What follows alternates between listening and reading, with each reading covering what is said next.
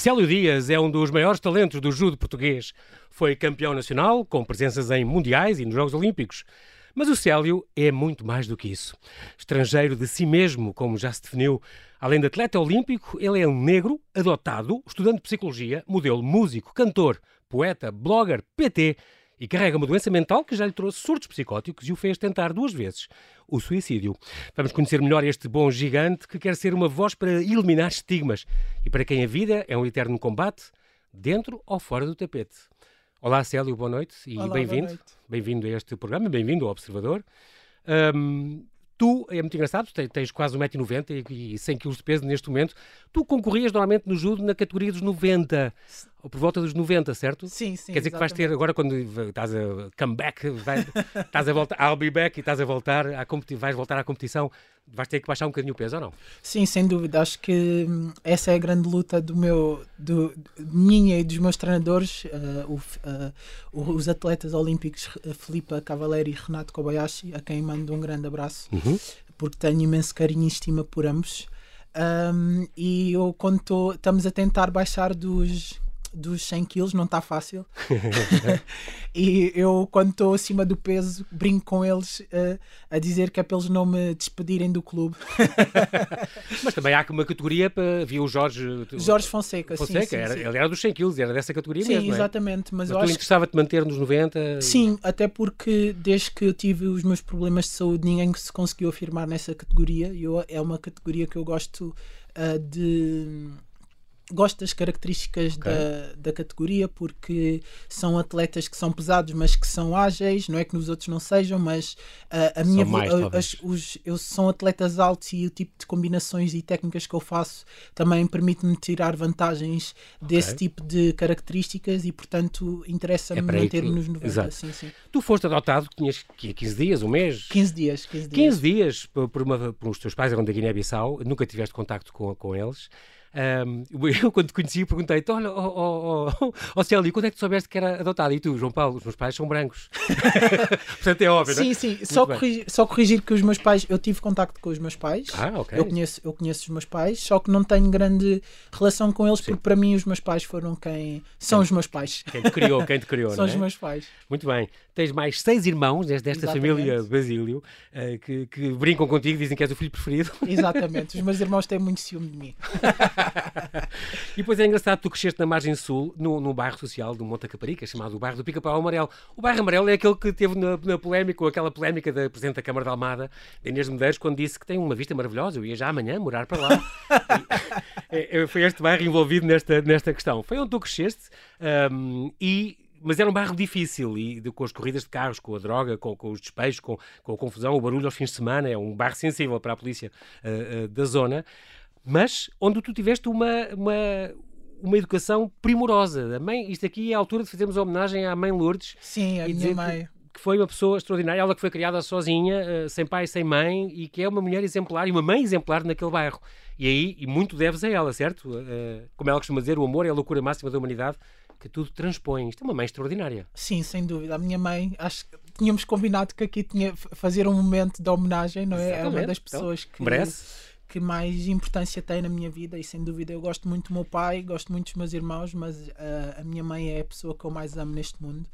Um, e mandar-lhe, não sei se ela vai ouvir alguma vez esta entrevista. Claro que vai, claro que vai. mas dizer que amo-a muito do fundo do meu coração, porque é uma mulher inspiradora, austera também na educação, é mas acho que sem dúvida eu não seria o homem que sou hoje se não fosse a minha mãe, e, e é pela minha mãe que eu quero também ser um homem exemplar para os futuros, para a, a, família que futuramente irei ter. E ensinou-te uma coisa muito importante: nunca se deve desistir. Nunca se deve desistir. Essa é a grande mensagem, a razão pela qual eu me assumo ativista pela saúde mental, pelas causas LGBTI, pela, uhum.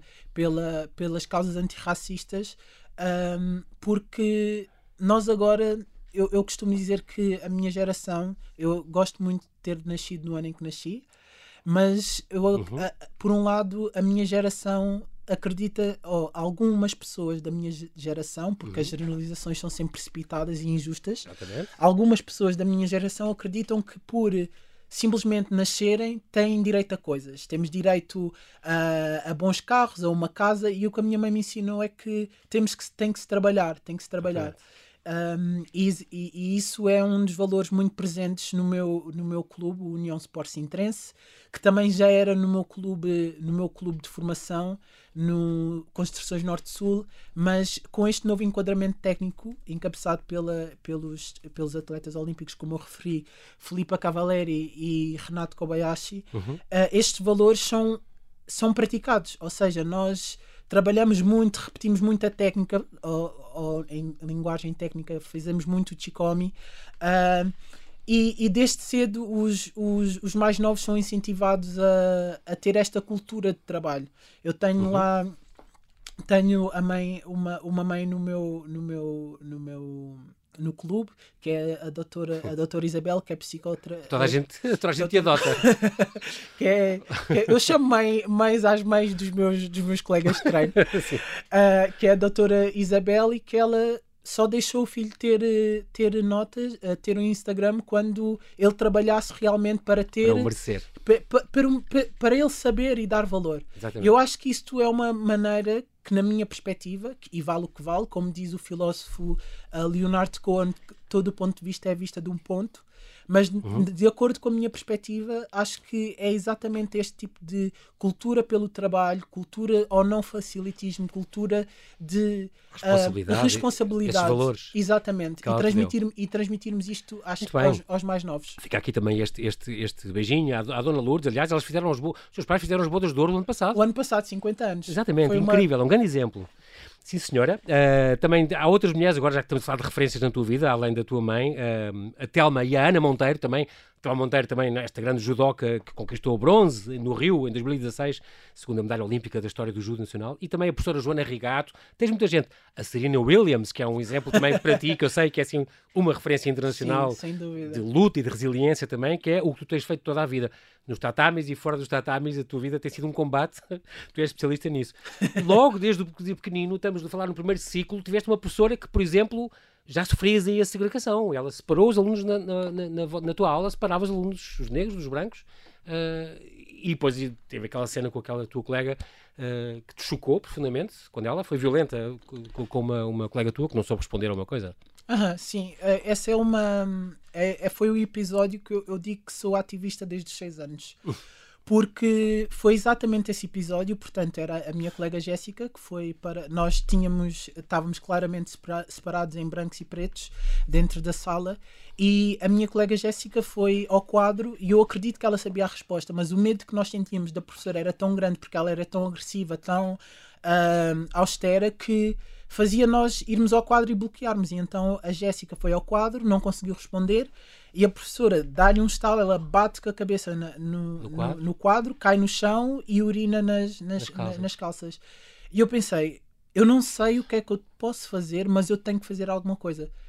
E lembro-me perfeitamente de naquele dia ir para casa e pensar. Um, uh, voltando atrás, voltando uhum. e que depois provavelmente se vai ligar com, com, com aquilo que vamos dizer. que vamos dizer e os ouvintes que não, que não fiquem com medo de mim porque eu não estou perto deles.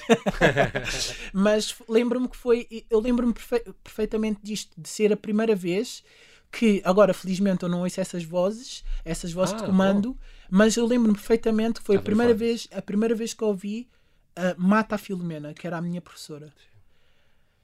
E... Ficou essa, essa raiva. Estamos a falar do ano 2000, isto não foi há tanto tempo pois não, isso. Pois é, não, é, é, pois é impressionante. É impressionante. Mas isso, isso me marcou-te. Marcou. Mas a professora depois também tu fizeste esse, esse, voto. Eu vou ser o melhor aluno desta coisa, eu vou esforçar. E foste, chegaste o melhor aluno. Sim. A professora depois acabou por juntá-los. Exatamente, exatamente. Então, valeu a pena já nessa Sim, altura? valeu já... a pena, mas eu uh, pensando atrás a minha psicóloga, que também manda aqui um grande beijinho, uhum. que é a doutora que Inês Vigário, uhum. diz que tem uma expressão muito bonita, que é a maior parte da minha vida eu mendigava o olhar, o brilho no olhar dos outros. E eu acho que uh, aquilo que eu procurava era que, de alguma maneira, a, a minha professora gostasse de mim. E foi por isso que eu estudei e, e tornei-me o melhor. Não foi propriamente para acabar com, uhum. com a segregação dentro da minha turma foi para ter a aprovação dela Exatamente. e dizer que eu vale a, a pena, eu vale a pena. Vale mais do que a minha cor, não, Exatamente. não é por ter esta cor que só vou ser diferente ou menos inteligente ou, e, e fizeste provar o teu ponto. Sim, eu acho que é, é, é duro, é duro. Eu uhum. acho, é, é, duro crescer com sem referências, porque a primeira referência que um jovem negro em Portugal tem, não sei qual é a experiência nos outros países, mas a primeira referência que nós temos relativamente à nossa cor, nós não ouvimos, nós damos, damos as fábulas de Isopo, mas ninguém diz que o Isopo foi, era, era um escravo africano, por exemplo. Um, e isso é importante, não é? Porque de repente é, é alguém que nós que, que, que, que, que é um intelectual, não é? Que tem, uhum. que tem que as fábulas dele são contadas ainda hoje. Uhum. Uh, a primeira referência que nós temos é a escravatura. E isso é extremamente duro. Uh, é extremamente. Eu costumo fazer este exercício, perguntar aos, às pessoas, aos meus amigos brancos, a pessoas que eu não conheço, que qual é qual, qual provavelmente seria eles sentissem se invertêssemos os papéis. E, e o que, o que eles relatam, as pessoas que têm mais consciência, que já estão mais despertas para estas questões raciais, dizem que eu não consigo pôr-te no teu lugar porque eu não consigo ter as tuas dores, mas provavelmente eu ia sentir o mesmo que tu sentes. E isto é extremamente bonito, Incrível. porque isto é, é, é, verdadeira compaixão. Porque eu, eu acho que há três níveis de quando falamos de, de, de conexão com o outro. Uh, há um que não é conexão, que é a pena, quando nós dizemos, ai coitadinho, é. tenho tanta pena, mas realmente não fazemos nada por aquela pessoa. Uhum. Depois temos uh, a empatia.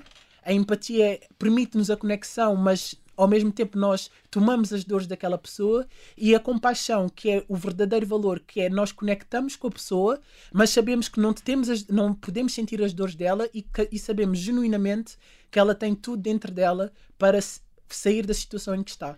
É, é, incrível porque tu ainda sentes isso de vez em quando. Tu dizes que muitas vezes entras em lojas, em zonas mais conservadoras da cidade, e há logo um empregado que fica de olho em ti ou que te segue e não sei o quê. Tu sentes um bocadinho na pele essa, essa, essa, essa perseguição, entre aspas, essa segregação, essa diferença. E já não devia ser assim, quer dizer, no século XXI, não é? Nesta, nesta coisa. Também é engraçado porque tu houve uma altura, quando chegaste ao fim do nono ano, uh, tu, é tal história, tu tens uma estrelinha no céu que, que vela por ti, Célio. Quando chegaste ao nono ano, em que a tua mãe te disse: Olha, provavelmente não vamos continuar a estudar, vais ficar pelo nono ano, vais trabalhar ou assim. E depois tiveste um convite extraordinário de um padre que, que, que jesuíta que te convidou Sim. para ir para o Colégio de São João de Brito, aliás, onde andei também, é um colégio extraordinário. Tiveste também assim uma, uma. Foi também uma inspiração a poder participar daquela educação tão boa que tu tiveste. Sim, sem dúvida. Eu sou uma pessoa que sou muito crente, uhum. acredito profundamente. E já vamos falar disso também acredito profundamente em Deus e a, uhum. e a minha vida sem a educação jesuit, jesuítica que eu uhum. tive não seria a mesma. Um, e agradeço ao Colégio São João do Brito, ao, ao, ao meu diretor espiritual, ao, ao padre Dário, Dário Pedroso, Pedroso. Ao, ao, ao padre Gonçalo Machado, ao padre Abel, a, tantos a tantos padres que já, já é uma entrevista, minha, é uma concelebração. Minha... Ó Célio, nós já vamos voltar a, a, conversar. Como são 8 e meia, tenho aqui que fazer, um, vamos fazer aqui uma pequenina pausa e já voltamos à conversa, ok? Até já.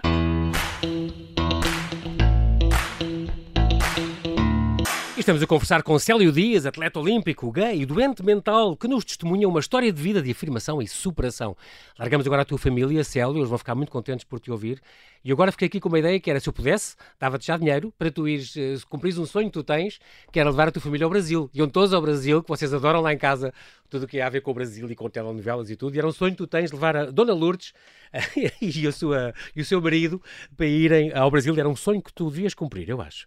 Até que ficaste um atleta, tu desde os 13 anos, a convite da senhora... Aqui entra a Dona Manuela. Sim. Fala um bocadinho da Dona Manuela.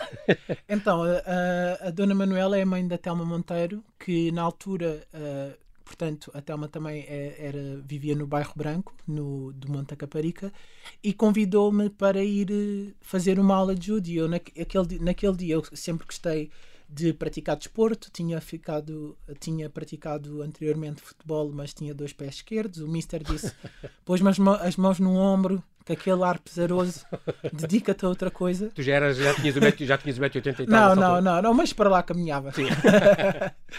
e então uh, foi o ah, judo, ficaste fascinado pelo judo. Sim, e lembro-me perfeitamente de, de sentir uma conexão diferente com, com, com o desporto, porque o judo é, é realmente uma filosofia. Eu digo que o judo salva sempre a minha vida, sempre, sempre, sempre, sempre. Eu lembro-me por exemplo, quando eu estava, que eu sou, como já partilhei contigo, eu sou uma mobília psiquiátrica. já fazes parte daqueles hospitais? Já, não, já faço parte. aulas. Quando, quando lá entra, tudo bem, os armários falam comigo. Exato. Então, já há muito tempo não vinhas cá. eu passo-lhes as mãos para tirar o pó. E... O Judo tem esta relação contigo, mas, mas também ao mesmo tempo tu não sabes muito bem, tu dizes mesmo, ganhaste, ganhaste grandes títulos, foste o primeiro atleta português que ganhou o título de júniores e de séniores no mesmo ano, um, ganhaste bronze e ouro em Casablanca, em, em, em Budapeste, no Grande Slam de Paris, em Tbilisi e tal, mas tudo no judo te assusta, como tu costumas dizer. Tenho uma relação esquizofrénica com este desporto. Por um lado, tu adoras, por outro lado, tens medo do, do judo. Uh, o que é engraçado. Mas dá-te esta escala de valores, isso deu. É Sim, escola, sem dúvida. É uma filosofia, é uma escola de vida. Não, é engraçado eu dizer que antes de, de ser diagnosticado de eh, esquizofrenia, que eu tinha uma relação esquizofrénica Exatamente. com o judo e agora sou mesmo esquizofrénico. Agora está aprovado. agora estou, tenho certificado. e, e portanto, um, é assim... eu, acho, eu acho que uma coisa boa que a doença mental me fez para, para, para agora eu acordo de manhã, pisco três vezes os, os olhos hum. e vejo, estou vivo, segue jogo. Sou muito, estou muito mais bem-humorado um, e depois perdi os medos e as inseguranças que eu tinha relativamente ao judo, porque percebi que ele é uma ferramenta que me conecta com as outras pessoas e eu adoro pessoas, não é à toa que eu estou a estudar psicologia uhum. um, e também e também estou a fazer melhoria de notas para medicina, um, porque realmente o judo tem esta tem esta capacidade, não é? Eu acho que o judo permite é uma regra. É, se, se tivéssemos que eu não sei, eu não percebo nada de construção, mas os pedreiros usam aquela, a mim eu chamo régua, né? Pa, para para uh, alisar, alisar é? nivelar. para nivelar, exatamente. Uhum. E o judô é exatamente isso, porque nós, enquanto jogadores, enquanto judocas, uhum. utilizamos um kimono e depois vamos descalços para cima do tapete. Quão humilde é isto? Parece que a mim, sempre que, que eu penso nesta analogia, lembro-me de Moisés. Uh, que se descalçou para entrar no. no, no... Para ir para junto da, da sarça ardente da, e falar com Deus. Exatamente. Exatamente. Tirar as sandálias, depois foi, teve essa ordem, tirou, e por humildade, exatamente. Exatamente. E o judo tem esta conexão, tem esta beleza, porque. E, e de facto, nós antes de entrar. O judo é um, é um. O tatami, ou seja, o tapete de judo, tapete. Uhum. o dojo, é, é um lugar. Um, é um local sagrado para nós, judocas. E o intuito do judo é construir melhores cidadãos não é ganhar medalhas, isso é o secundário, isso é uma filosofia é uma que nós sim. temos muito presentes no, no, no, nosso, no, nosso, no nosso clube, no, no União Sport Sintrense, uhum. um, que é exatamente ganhar, ganharmos ou não medalhas é, é absolutamente irrelevante. É secundário. Uh, o que interessa é nós sermos melhores homens, melhores mulheres, melhores pais, melhores mães, melhores filhos, mais melhores filhas, mais outros, amigos. O espírito e isso, isso sente-se. As pessoas, quando vão lá ao nosso clube, uh, adoram, dizem assim, isto tem, tem, tem assim um, um, um, um, ambiente fantástico. Portanto, também mando, mando aqui um grande, um grande abraço aos meus colegas de treino, ao Guilherme, ao Saba, a todos. Era impossível, à Terezinha, ao Sidónio. O, hoje bater o recorde das audiências.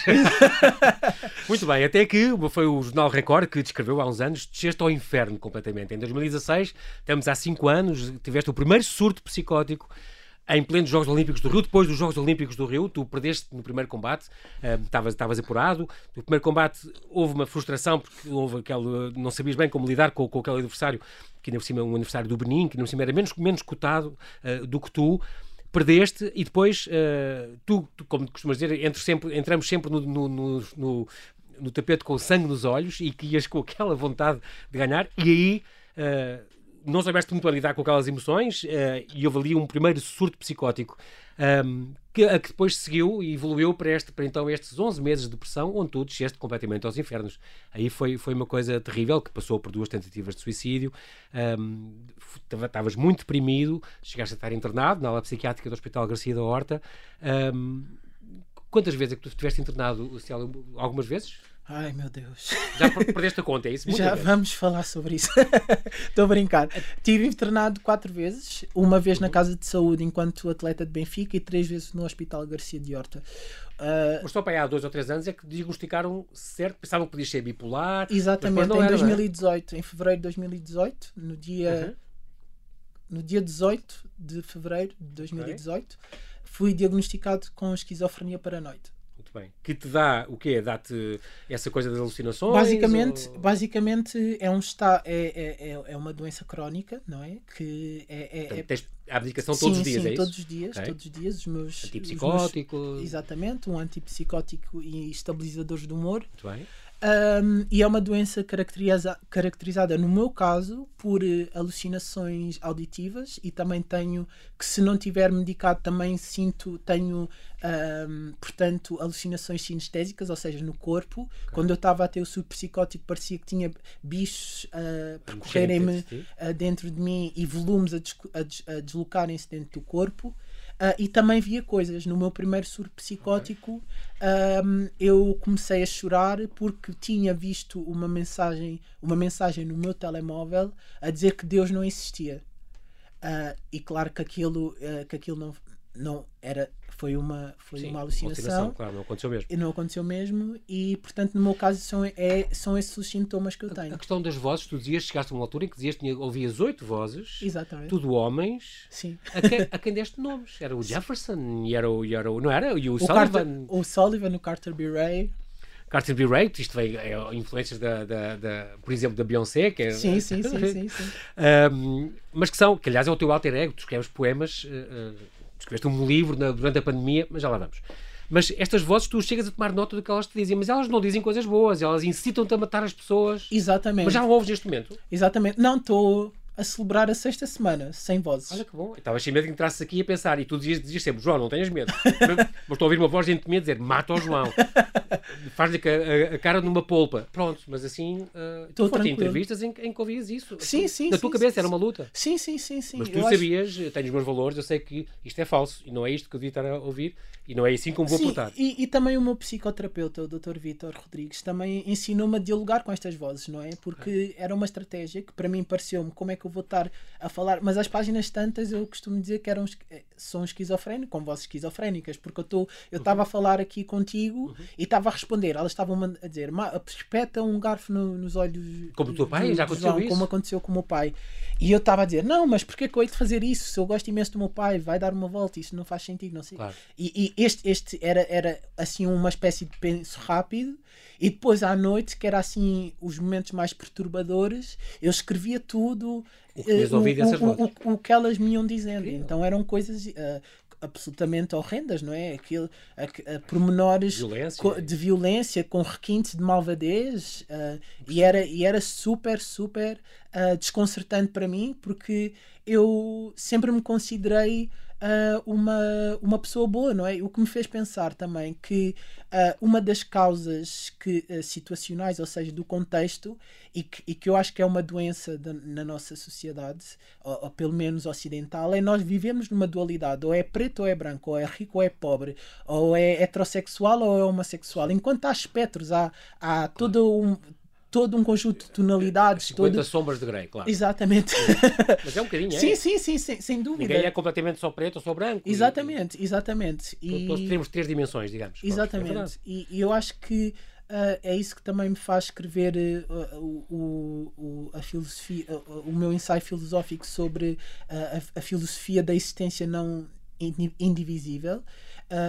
Não, não, indivisível, exatamente, uhum. na qual eu considero que tudo, tudo é uno, tudo é indivisível uh, e que um, a nossa, o, o, conhecimento está encerrado dentro de nós próprios e que existem oito estados de, um, de despertar para esse conhecimento. E o último estado é a true nature, que é quando nós estamos verdadeiramente conectados com o nosso propósito de vida. Tu bem é engraçado porque depois tiveste, uh, durante dois anos, tu, tu chegavas a ter uh, ataques de pânico todos os dias. Todos os dias. Tiveste depois então um último, um último surto em 2019, se não me engano, uhum. e aí é que foi aquele segundo surto uh, psicótico. Não, 2017, após, 2017. Após o Campeonato do Mundo, se não me engano. Exatamente, 2017. Pronto, e aí foste encontrado pela polícia, pé de uma autostrada, e foste depois internado, tiveste que passaste por Carnascido e tal, Hospital do Porto. Pronto, és seguido por uma psiquiatra, uma psicóloga e um psicoterapeuta, certo? Tudo. Continuam, continuam-te a seguir e, és, e estás, e estás uh, medicado. É engraçado que tu tornaste um ativista da saúde mental. E o desporto é complicado, porque uh, não lida muito bem com a saúde mental. E depois tu lembras dos exemplos do Michael Phelps, que também teve depressão e tentou Serena suicídio. Williams. Serena Williams, o Ian Thorpe, pronto, outro nadador olímpico australiano, que também tentou suicídio, também, também era olímpico.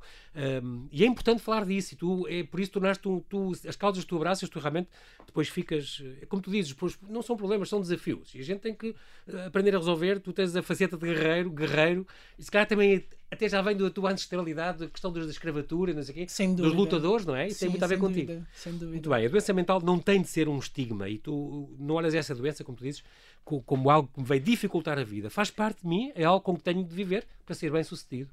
E, e pronto a homossexualidade é outro estigma, cá está outro rótulo e tu falas deles precisamente para não serem, para deixarem de ser rótulos. Exatamente. Outra coisa que tu, pois, assumiste, uh, uh, foste o primeiro, uh, não o primeiro atleta, mas o primeiro olímpico que assumiu publicamente, nesta, nesta entrevista ao, ao Record, um, que, que, eras um homossexual, identificavas-te com isso também, um, e não, não consideras que tenhas vivido dentro do armário, porque tu já sabias desde pequeno, como tu dizes, minha, as mães sabem sempre. Não, as mães sabem sempre. Não, é? não, eu, eu era daqueles, eu era daqueles que não era possível, não era preciso jogar ao Oli para, para descobrir, para, para descobrir que eu brincava com bonecas, as, as os meus, os meus, os meus, não, hoje, hoje em dia ainda brinco.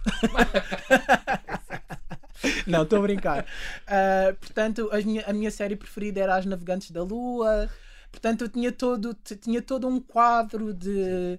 de não, o, o, que. Não é sintomas, é de características. Exato. O, o, que também é super. O, que também eh, nos pode a convidar a outros tipos de reflexão, porque é com um, um rapaz que com... brinca com bonecas e Ou gosta de com carrinhos. Exatamente, exatamente, exatamente, exatamente. Há outra coisa muito engraçada na tua vida que é a questão de ser católico e tu consegues integrar um bocadinho a tua religião católica um, com o ser homossexual, porque nem sempre este Papa é muito conclusivo, este Papa é uma pessoa excepcional uhum. nesse campo, um, mas nem sempre as posições são de apoio e por isso uh, um, lutas, mas tu és uma pessoa muito espiritual, tu és uma pessoa que vai à missa, és uma pessoa que tens muito Deus presente e portanto acreditas nisso e que tens esta missão, tem dúvida, sem dúvida, de inspirar outras pessoas, levar-lhes o teu, o, teu, o teu testemunho. Chegaste a ir a Fátima uma vez antes de, uhum. de um campeonato, não foi? Um Sim, do Campeonato do Mundo de 2017. Incrível, tiveste este impulso de ir a Fátima e, e, de mergulhar naquele, porque é realmente um ambiente especial e respira-se uma coisa especial.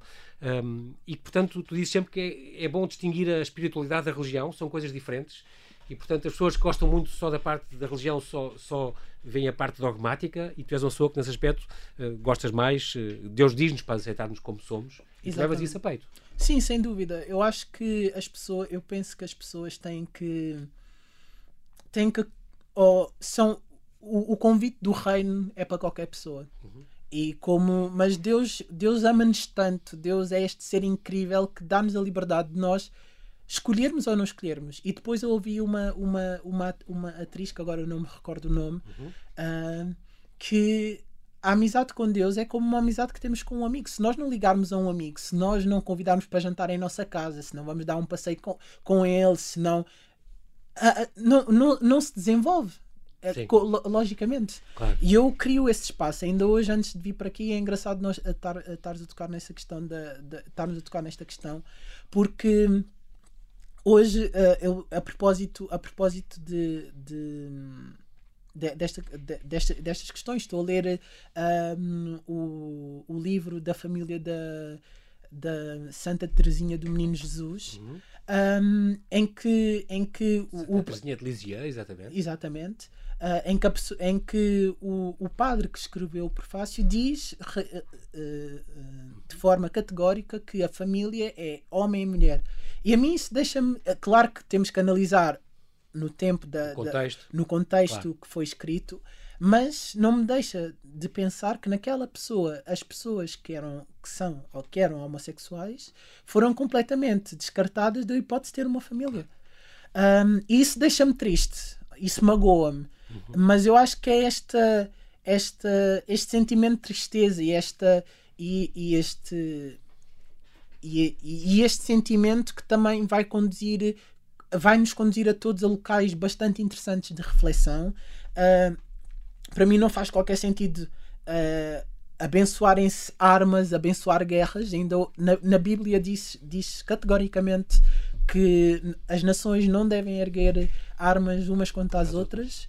Uh, e portanto acho És a favor dessa concórdia e dessa Sim, paz sim. entre as pessoas? Sim, sem dúvida, e acho que a igreja deveria, todos nós, enquanto igreja, enquanto Uhum. sociedade, porque, se, porque eu acredito que nós também somos responsáveis, porque é muito, é, muito, é muito fácil nós dizermos que não concordamos com a igreja e que a igreja tem que mudar. Não, nós, como diz, como diz o Thomas Edison, ahm, a, a grande, a grande insanidade do homem é querer mudar o mundo sem querer se mudar a si próprio. próprio. E portanto eu acredito que se nós, eu também tenho responsabilidade porque a igreja não quer mudar. Exatamente. Eu também sinto-me responsável. Portanto, se, eu mudar a minha atitude. Também és pedra viva, não é? Exatamente. Portanto, Faz este, parte. este convite é, é- este convite de mudança é feito a cristãos, a não cristãos, hum, a todas as pessoas, porque eu, eu acredito, eu acredito que todas, nós todos, todas as pessoas crentes acreditamos num só Deus, mas de, de acordo com o contexto situacional, isto é, com a cultura, Uhum. economia, etc. Deus manifest... as pessoas daquele contexto interpretaram as revelações divinas de, De de maneira, diferente. umas das outras. E isso faz, e isto faz, a, a- a esta, faz com que nós tenhamos esta multiplicidade de religiões linda, maravilhosa, complexa, rica, Uhum. e que nós devemos é respeitar uns aos outros. É engraçado porque nós estamos mesmo a acabar o nosso tempo, uh, uh, Célio, mas é incrível porque tu tens assunto até às 11 horas da noite, se se quiséssemos ficar à conversa. Pois também foste desde os 18 anos, que eras modelo, um, tiveste agenciado na Central Models, desfilaste, desfilaste na Moda Lisboa e fizeste muitas fotografias. Também, também funcionas como, ainda hoje como PT, portanto és o CEO e fundador da Art School, portanto tam- também fazes um, programas, eh, tens 15 anos de experiência e carreira, esquemas pessoais via Instagram, eh, sempre com esta visão do body and soul, portanto estas dimensões do corpo, da mente, das emoções e do espírito para homens e para mulheres, tu sabes, tu estudas isso, mas cima na parte da psicologia também aprendes isso, este, este live mentoring, um, és um ser muito filosófico, gostas muito de arte, a arte emociona-te imenso e estás sempre a dizer isso, uh, respiras poesia por todo lado e escreves poesia, tu escreveste um livro na pandemia, tu gostas do vem sentar-te comigo ali à beira do rio, so- sossegadamente, fitemos o seu curso, aprendamos que a vida passa. Ricardo Reis é um grande, uma referência para ti. Um, chegaste-me a ler isso quando a gente se encontrou Sim, a primeira sim, vez. sim. Uh, escreveste este livro Amador, 64 poemas uh, em plena pandemia, um, por este alter ego Carter B. Ray que tu tens, que escreveste todo numa noite, uma coisa inspi- inspiradora e inspirada. Um, tens estes blogs, agora vai ser as Olimpíadas do Maluquinho, certo? Exatamente, o podcast. Olimpíadas do, do Maluquinho é maravilhoso, medit- meditação e exercícios para- também para os mais velhos, eh, também, Exatamente. também pensas nesse público-alvo. Tens uma professora de canto, estás a aprender violino, tens- vais gravar o primeiro single, é preciso dizer aqui já, fica já aqui em Sim. primeira mão. As minhas colegas aqui no Observador só diziam: pergunta como é que ela arranja tempo para fazer as mil coisas. Na dança, no outro dia dançaste e estavas, apareceste na TVI, numa Uhum. cena de dança também de um Lorde Camões. ah, apesar, e praticaste yoga também. Sim, Isto pratico, praticar- pratico. Praticas yoga ainda? Sim, sim, sim. sim. E isto da dança, por exemplo, estava a ter ver outro dia na televisão, apesar de, com uma grande elasticidade, para um homem da tua altura e do teu tamanho, com 100 kg e 1,90m quase, eh, mas é incrível porque tens uma grande elasticidade e ainda estavas com uma ligadura, agora já não tens, estás a sarar do teu joelho, porque a, a treinar com um, um pequeno amigo teu, Sim. o Rian. que, que é um brasileiro com, há- com alguns 200 quilos, sentou-se no do teu joelho e deslocou a rótula para o outro lado e Sim. tu voltaste a pôr no lugar. Não, não, não. O que aconteceu Bolas. foi o joelho saiu ligeiramente do lugar, mas voltou. e eu a brincar com o Rian, que é um querido, que vai ser, vai ser, vai ter 2 metros e 6 como o pai, como o avô ou o pai dele. Ok? Ah, Ia, pá. e eu a brincar com ele disse que, opá, o Rian, fogo, eu, tu, tu, tu pensavas que estavas a dançar funk e deste aqui uma sentadinha no meu joelho. Riando vá pela lua, é mesmo é o que se pode dizer. Bem, é impressionante. Vem, levaste um, levaste um chega para lá sem querer de um não, grande não, amigo. não. Sim, sim, sim, sim, sim. Muito bem, eu não tenho mais nada para te perguntar porque, como eu disse, nós temos muitos, muitos assuntos, mas fica aqui esta grande, acho que este um grande testemunho, quero dar os parabéns, Célio, porque Muito é um obrigado. grande testemunho, é uma grande luta que tu vives, tu vives uma vida de combate, de superação em, em várias frentes, em muitas frentes, o que é, é muito curioso. Mas, e desejo-te, pronto, nós não temos tempo para mais, mas quero agradecer a tua disponibilidade em vir falar ao Observador, cumpriste, Obrigado, eu. Obrigado pelo teu exemplo, pelo teu testemunho de vida. Consegues levar a bom porto esta tua missão, especialmente no desporto, que- voltem rápido os resultados e a realização pessoal em tantas frentes que tu te dedicas. Muito obrigado por ter vindo e mantém-te seguro, Célio. Muito obrigado. Obrigado.